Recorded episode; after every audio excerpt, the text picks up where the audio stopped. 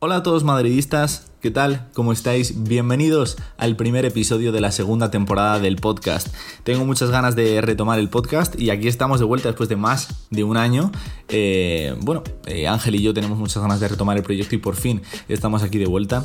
Vamos a hablar de muchas cosas hoy, vamos a hablar de cómo está el Madrid actualmente, vamos a hablar de los fichajes que se han traído esta temporada, de si el Madrid necesita un 9, vamos a hablar también de la Supercopa de Europa que se jugó el otro día, vamos a hablar del partido de la Almería que tiene por delante el Real Madrid. Tenemos un montón de temas que tratar, pero antes vamos a eh, rápidamente comentar en qué se va, cuál va a ser el formato del podcast en principio esta temporada. Vamos a hacer un episodio semanal eh, del formato parecido al año pasado, es decir, Ángel y yo charlando acerca del Real Madrid, que creo que tenía un formato bastante dinámico y bastante guay. Así que lo retomaremos eh, como, como hace un año. ¿Qué pasa? que este primer episodio lo voy a hacer yo solo, porque Ángel ahora mismo no puede grabar el podcast, no puede hacerlo y estoy yo solo. Así que eh, comenzaré a analizar la temporada yo solo, pero espero que ya para la semana que viene Ángel esté y podamos hacer el, pronóstico de la temporada del Real Madrid. Eh, vamos a hacer un, episodio bastante chulo y especial, ya lo veréis la, la semana que viene. Pero de momento vamos a comenzar a analizar el Real Madrid a día de hoy. ¿Cómo está el Madrid a día de hoy? Pues nada, hemos tenido fichajes esta temporada, dos en concreto, Chuameni por 100 millones y Rudiger que ha venido gratis del Chelsea con sus respectivas primas, un contrato un poco más alto quizá del que le hubiese pagado el Madrid si lo hubiese fichado. Eh, pero bueno, es lo que es lo que hay, un par de jugadores que nos vienen muy bien, luego analizaremos un poco cómo pueden encajar en el equipo, pero yo creo que son dos jugadores que pueden funcionar muy bien en el Real Madrid y vamos a hablar de las bajas. Se ha ido Marcelo, se ha ido Isco, se ha ido Jovic eh, a la Fiorentina que de repente se han puesto a meter goles, cosa que no entiendo, pero se ha puesto a meter goles. Eh, y Miguel Gutiérrez también se ha ido al Girona. Borja Mayoral también es baja, pero el año pasado ya no era jugador del Real Madrid, jugó, si no me equivoco, en la Roma estuvo y ahora está mm, bueno, no, estuvo cedido en el, en el, en el Getafe al final de temporada y ahora repite eh, y se va al Getafe ya, pero con, con traspaso finalizado. Así que por fin eh, Borja Mayoral sale del Madrid, que yo creo que es un deseo que tenía el jugador desde hacía mucho tiempo. Eh, y bueno, a ver si tiene suerte y le deseamos toda la suerte del mundo a este chico que siempre que ha jugado en el Madrid lo ha dado todo, así que me alegro un montón por él y que le vaya muy bien. Analizando los jugadores que, han llegado, Chuameni, eh, pues es un centrocampista que puede sustituir en esta ocasión mucho a Casemiro, que yo creo que es algo que nos hacía falta, ya que Valverde y Camavinga no terminaban de ser un jugador eh, del perfil Casemiro, aunque Chuamini no termina tampoco de ser un perfil Casemiro, porque puede jugar de volante, como sustituyendo tanto a Modric como a Kroos, pero yo creo que va a ser el sustituto natural, entre comillas, de, Casemiro, así que genial, un jugador que nos ha salido un poco caro, eh, a mi parecer, pero es una inversión a futuro, espero que, funcione bien y realmente creo que puede salir bien, es un chaval que, pinta muy bien. Y después tenemos a Rudiger. Rudiger es, un central que proviene del Chelsea, ha sido titular con el Chelsea, ganó la Champions con el Chelsea hace un par de años y tiene muy buena pinta. Es un jugador de perfil Pepe, muy, muy explosivo, tanto dentro de las acciones como fuera de las acciones defensivas, es decir, en el campo se le nota un tío que pues que tiene ahí un carácter fuerte y yo creo que puede ser un jugador muy interesante para el Madrid. ¿Qué pasa? Que ahora en la Supercopa de Europa el Madrid ha jugado con el mismo 11 que en la final de la Champions y mucha gente se pregunta, ¿y para qué hemos traído a este chico? Yo creo que al final entrará en el 11, quizá no a principio de temporada, pero yo creo que poco a poco acabará entrando en el 11, desplazando a Álava al lateral izquierdo y siendo Mendy el que quede eh, relegado en el banquillo, porque... Eh, realmente no creo que, que, no del nivel. Es un central muy bueno, creo que tiene las características necesarias como para ser titular en el Madrid y puede ser muy interesante. Sí que es verdad que, claro, se queda ahí el puesto de, de Mendy un poco en el aire, que decía que quizá quería salir este año, pero bueno, entiendo que el chaval quiere tener su oportunidad y de momento pues parece que va a jugar, así que genial. Eh, de momento estos son los fichajes que hemos traído. Eh, que el Real Madrid ha decidido fichar este año, pero yo creo que quizá tendríamos que plantearnos un fichaje más. Eh, es una cosa que nos hemos planteado muchos madridistas eh, en esta temporada y es si el Madrid necesita un suplente de Benzema, porque como sabemos Benzema es el motor del equipo, queramos o no es un jugador que si no está se nota mucho, yo creo que es el más importante junto con Courtois. si en caso de que no esté, pues se notaría un montón, ¿no? Entonces, bueno, pues se ha planteado ¿no? la, la, opción de fichar a algún jugador. Se habló de Werner en su momento, aunque Werner ya es imposible. Y hay otras opciones, ¿no? Como Tseco, quizá Cavani, fichar un joven de algún equipo extraño de un país poco futbolero para traerlo aquí por un precio bastante alto, pero que nos puede salir caro al final, como Jovic. Tenemos opción de traer cedido a algún jugador, incluso a Cavani o a Tseco, no sé de qué manera pero a mí me parece que son opciones interesantes, ambas. Eh, el Madrid ha probado en pretemporada jugar con Hazard de 9. Eh, ha probado en su momento a Sensi y a Rodrigo como delanteros. A mí no me convence ninguna de las tres opciones, la verdad. En todo caso me, me convence un poco más lo de Rodrigo porque como que lo veo más, ¿no? Como que Rodrigo es un tío que mete goles, que tiene facilidad para moverse dentro del área, entonces me podría entrar más en un perfil delantero, pero tampoco lo termino de ver. Entonces, bueno, yo creo que el Madrid tendría que intentar pescar algo. Tenemos a Mariano en el banquillo, que está cobrando 5 millones. Eh, hay muchos madridistas que están un poco molestos con Mariano. Yo lo puedo entender, pero también tengo que, tengo que decir que creo que Mariano siempre que sale lo, da todo. Y es un tío que quiere estar en el Madrid, porque en el Madrid se está muy bien. Y fuera del Madrid hace frío. Entonces, él sabe que ahora mismo tiene un contrato bueno con el Madrid. Cobra bastante dinero y, sinceramente creo que está haciendo lo mejor para él, eh, pensando en que él prefiere estar cómodo, jugar poco, pero entrenar con el Madrid, que ser titular en un equipo distinto. Eh, es una experiencia distinta eh, a todo lo demás. y bueno, lo termino de... Me fastidia porque creo que está ocupando una plaza y está cobrando un dinero que no se termina de merecer y, bueno, pero es el contrato que firmó en su momento y es lo que hay. Así que eh, yo creo que está bien como suplente de Benzema, aunque creo que no tiene el nivel como para sustituir a Benzema en caso de que este se lesione uno, dos, tres meses. Y ahí es donde puede estar realmente el problema del Madrid, ¿no? Pero bueno, eh, veremos qué hace el Madrid. Yo creo que no va a traer a que no va a traer a nadie. Yo creo que nos vamos a quedar como estamos. De momento arrancamos la liga así y tiene toda la pinta de que salvo que Benzema de repente ahora, que no creo y toco madera, llevo tocando madera desde que empezó el episodio. Eh, no creo que se lesione, pero si se lesiona, imaginaos, en el próximo partido de liga, eh, pues el Madrid quizás sí que tome, eh, tome la situación y, decida fichar un delantero. Pero en principio yo creo que nos vamos a quedar así. En todo caso, desde mi punto de vista, un fichaje como Tseco Cavani sería bastante interesante, un jugador bastante polivalente. Así que bueno, esta es la situación actual del Madrid, de la plantilla del Real Madrid. Las salidas de Marcelo y de Isco creo que no afectan en lo absoluto porque son jugadores que el año pasado no tuvieron mucha importancia. La salida de Miguel Gutiérrez me parece interesante, sale al Girona y el Madrid tiene opción de, comprarle o de igualar oferta, no sé cómo es la opción, pero puede recuperarle. Y eh, igual que Luka Jovic, que ha salido, pero también era un jugador un poco intrascendente. Por eso yo cuando cuando he dicho que ha metido goles ahora con la Fiorentina, me he quedado muy sorprendido porque en el Madrid es que yo le veía siempre que jugaba y como que no tenía ilusión por, intentar meter goles. Y es la, sensación que me daba desde fuera. Y ahora me sorprende porque igual que cuando se fue cedido a la Eintracht, llegó y metió gol. Y no lo terminaba de entender porque, porque no creo que el tío sea malo, pero lo que le pasa, lo que le pasa es que le falta actitud. Entonces, bueno, me sorprendió y se ha ido también. Yo creo que la baja de estos cuatro, más Borja Mayor al cinco jugadores, no afecta en lo absoluto al Real Madrid. Y bueno, pues son jugadores que realmente no eran muy importantes.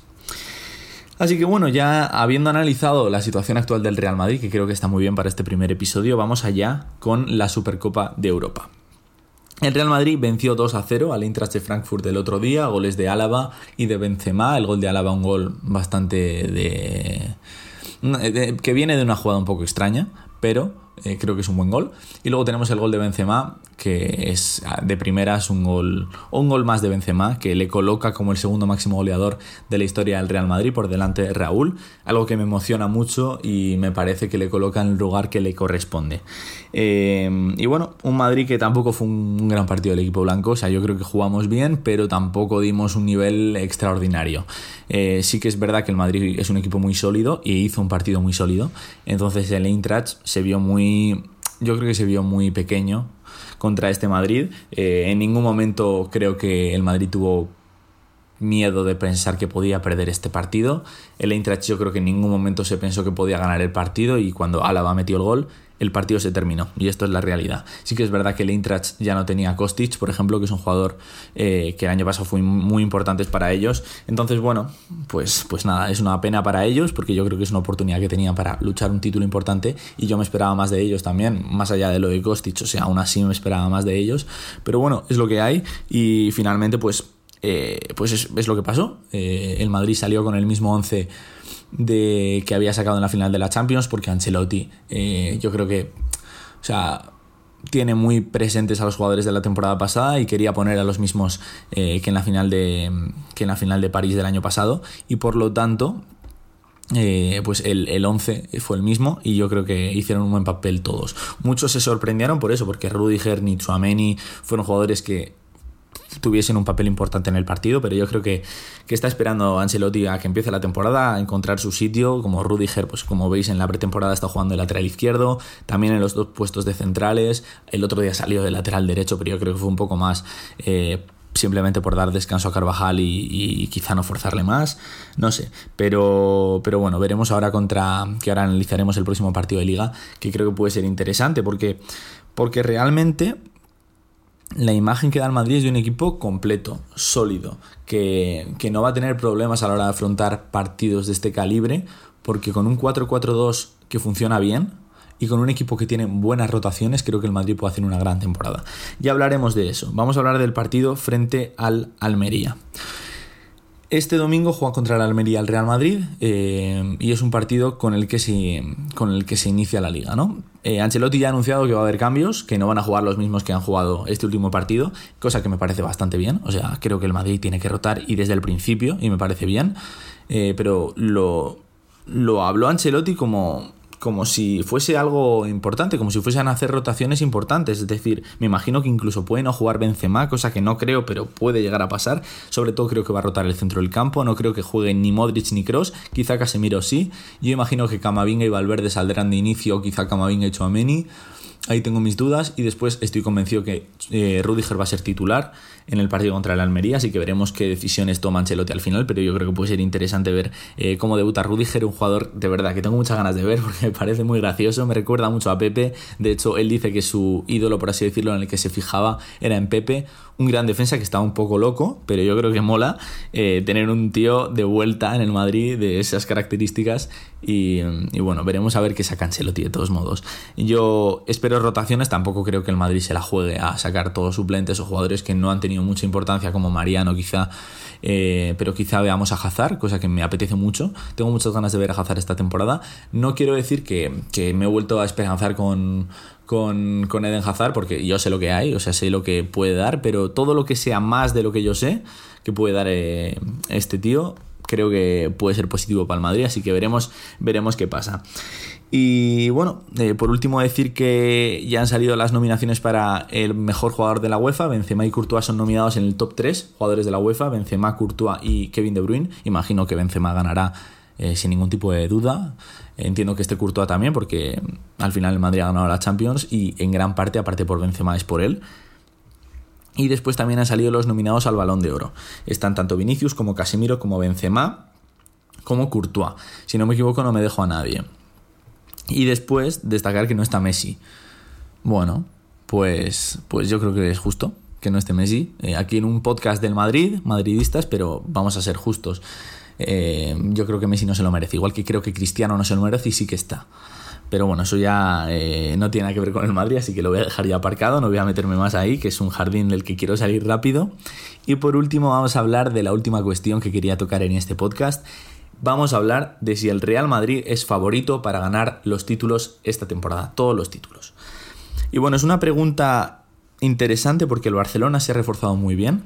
Eh, de hecho, ha inscrito a jugadores en estas últimas horas, eh, menos acunde a todos, así que bueno, me alegro por el Barcelona porque va a tener un equipo competitivo y al final es lo guay, ¿no? Que el Real Madrid, bueno, esté bien, pero que el Barcelona también pueda estar bien para que todo tenga más, pues más gracia, ¿no? Porque el año pasado, evidentemente, el Barcelona no tuvo ninguna opción de ganar prácticamente ningún título.